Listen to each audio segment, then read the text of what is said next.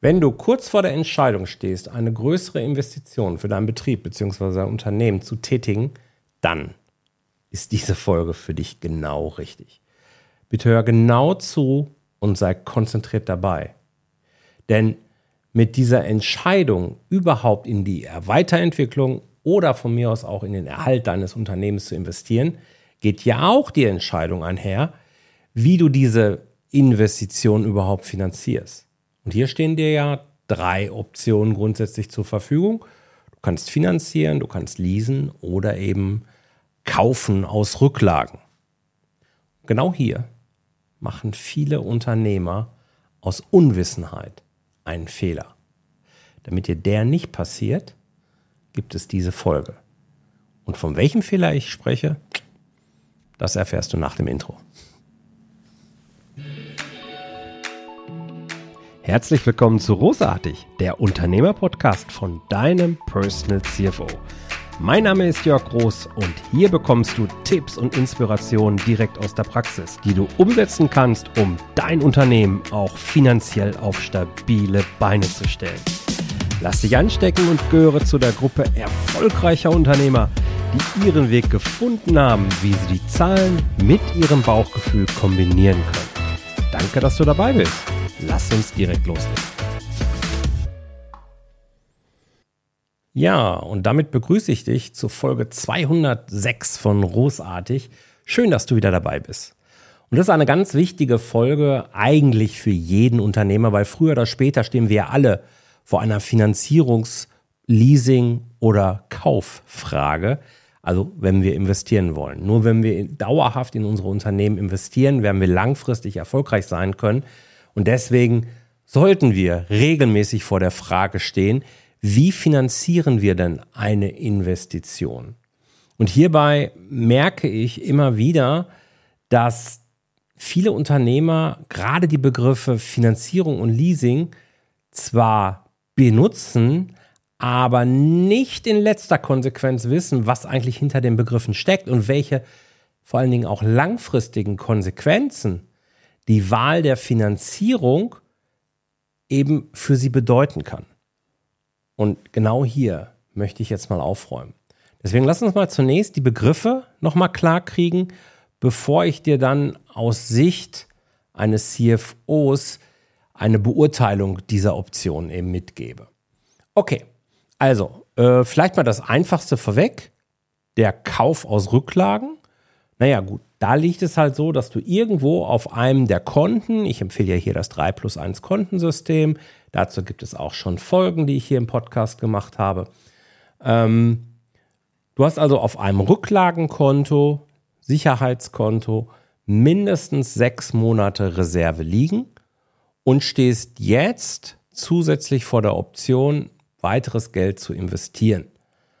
Hm, hast dafür vielleicht auf einem zweiten Konto noch entsprechende Rücklagen liegen und kannst somit die Investition, was du auch immer kaufen möchtest, ob es ein Computer ist, ein Auto ist, Maschinen sind, äh, von mir aus auch eine neue Halle oder ein Büro, keine Ahnung.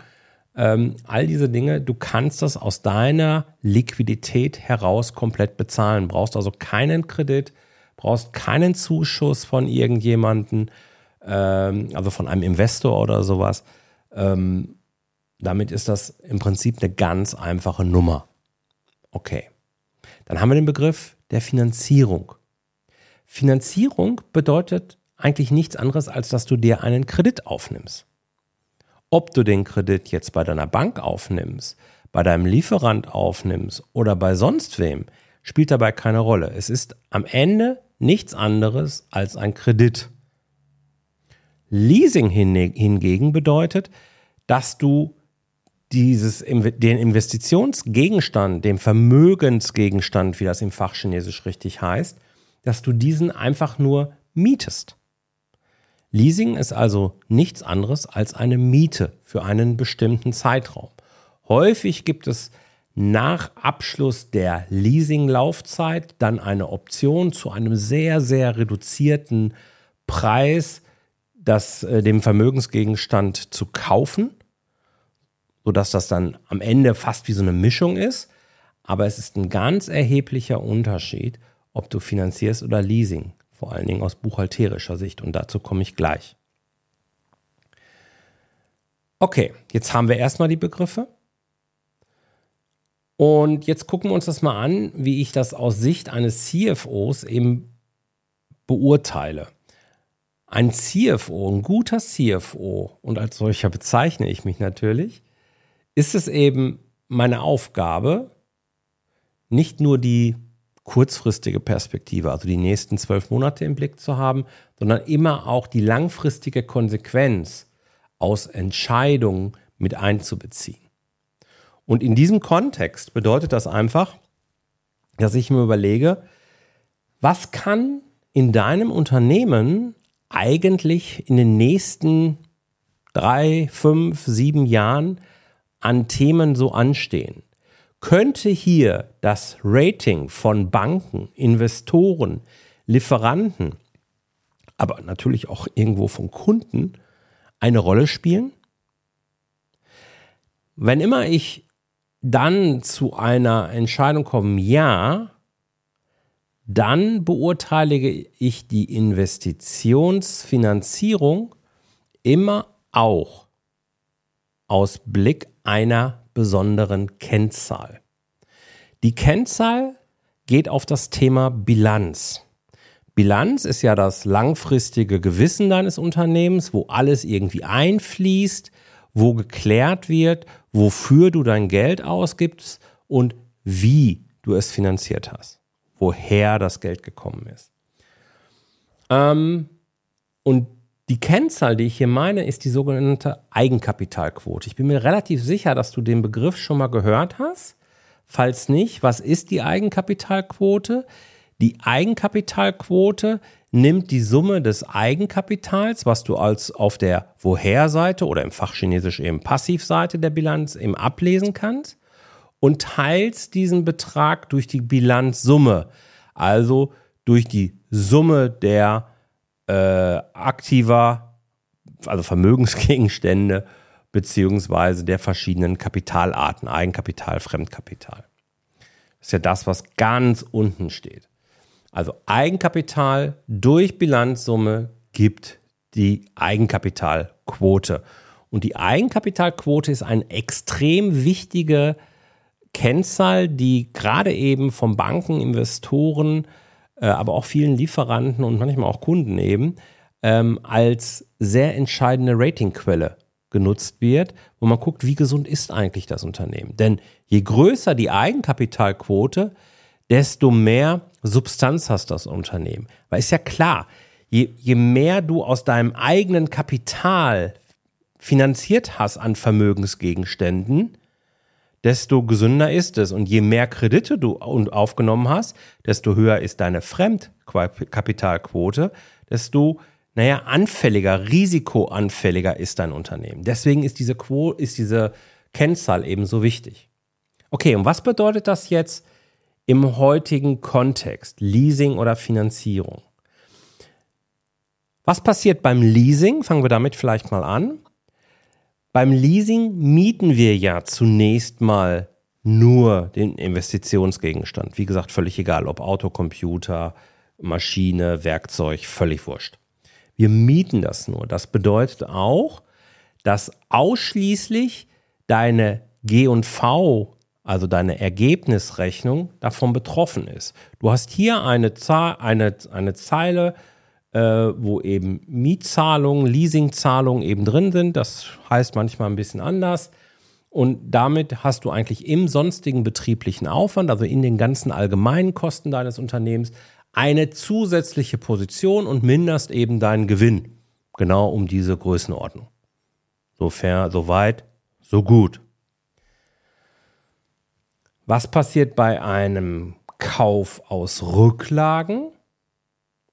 Beim Kauf aus Rücklagen ist eben nicht nur die G&V, sondern vor allen Dingen auch die Bilanz äh, wird dort berührt.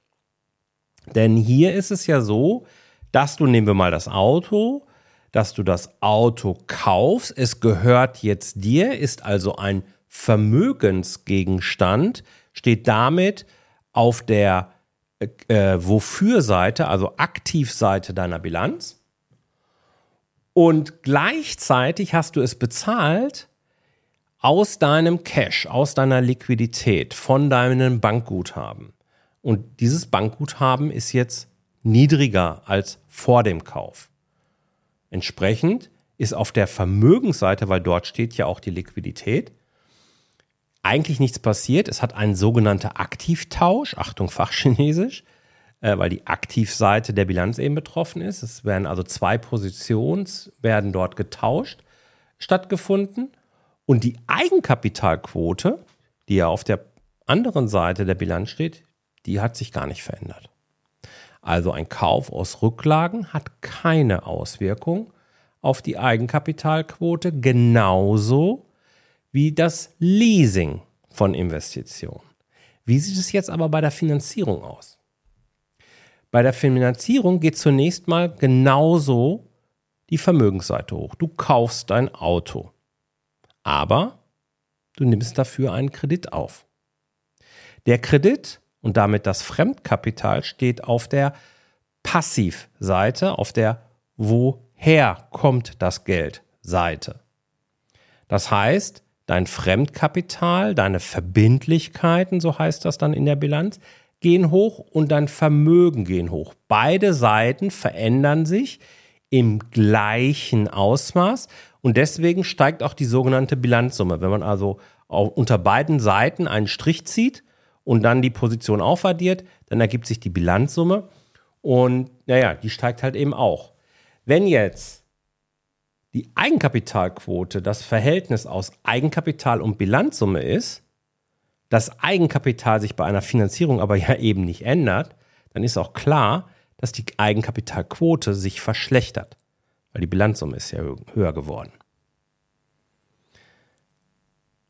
Das heißt, bei einer Finanzierung verschlechtert sich die Eigenkapitalquote.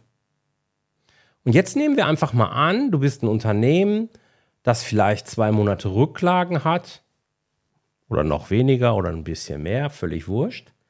In jedem Fall viel zu wenig. Und damit nehme ich ein Unternehmen als Beispiel, das eigentlich ja eher Regel in, Deutschland, in Deutschland ist. Also fast alle kleinen Unternehmen, ähm, die ich erstmal so treffe, haben weniger als diese sechs Monate Rücklagen. Dann bedeutet also, wenn du eine Investition finanzierst, dass du eine schlechtere Eigenkapitalquote als Folge, als langfristige Folge in Kauf nimmst und damit schlechtere Zinsen bei zukünftigen Krediten in Kauf nimmst, weil das Rating einer Bank basiert im Wesentlichen auf dieser Eigenkapitalquote. Und wenn sie schlechter ist, dann kriegst du auch schlechtere Zinsen. Es kann dir aber auch sein, dass Lieferanten kürzere Zahlungsziele gewähren äh, oder Kunden, die vielleicht langfristig mit dir arbeiten wollen, sagen, boah, bei einer so geringen Eigenkapitalquote ist mir das Risiko zu groß, dass dieses Unternehmen als mein Lösungsanbieter irgendwann unterwegs äh, dann äh, in Probleme kommt und vielleicht vom Markt verschwindet und sind dann irritiert und arbeiten eben nicht mit dir zusammen. Was ist also das Ergebnis der heutigen Folge? Solange du nicht mindestens sechs Monate Liquiditätsreserve hast, also Reserven, die auf einem freien Konto liegen, auf einem dritten Konto irgendwo liegen, solange solltest du neue Investitionen immer versuchen zu leasen. Erst danach kommen Faktoren, die vielleicht auch einen positiven Steuereffekt haben können, in Betracht. Gerade hier höre ich immer wieder, dass nach Steuerminimierung gefragt wird und gegiert wird tatsächlich. Das ist aber nicht immer der richtige Ansatz zu jeder Zeit. Es kommt auf deine unternehmerische Situation an. In dem Moment, wo du die Liquidität, ausreichende Liquiditätsreserve hast, ist das für mich natürlich auch erstrebenswert. Bis dahin geht es erstmal, Cash is King. Es ist einfach deine Verantwortung, ein finanziell stabiles Unternehmen zu führen. Und hier hast du einen ganz entscheidenden Hebel. Und das war's auch schon für diese Woche. Ich wünsche dir alles Gute und freue mich dann, wenn du nächste Woche wieder dabei bist. Alles Gute, dein Jörg. Ciao, ciao. Vielen Dank, dass du dabei warst. Wenn dir diese Folge gefallen hat, dann vergiss nicht, diesen Podcast zu abonnieren. Und wenn du das nächste Mal eine gute Freundin oder einen Freund triffst, dann vergiss nicht, von Großartig, dem Unternehmer-Podcast vom Personal CFO zu erzählen.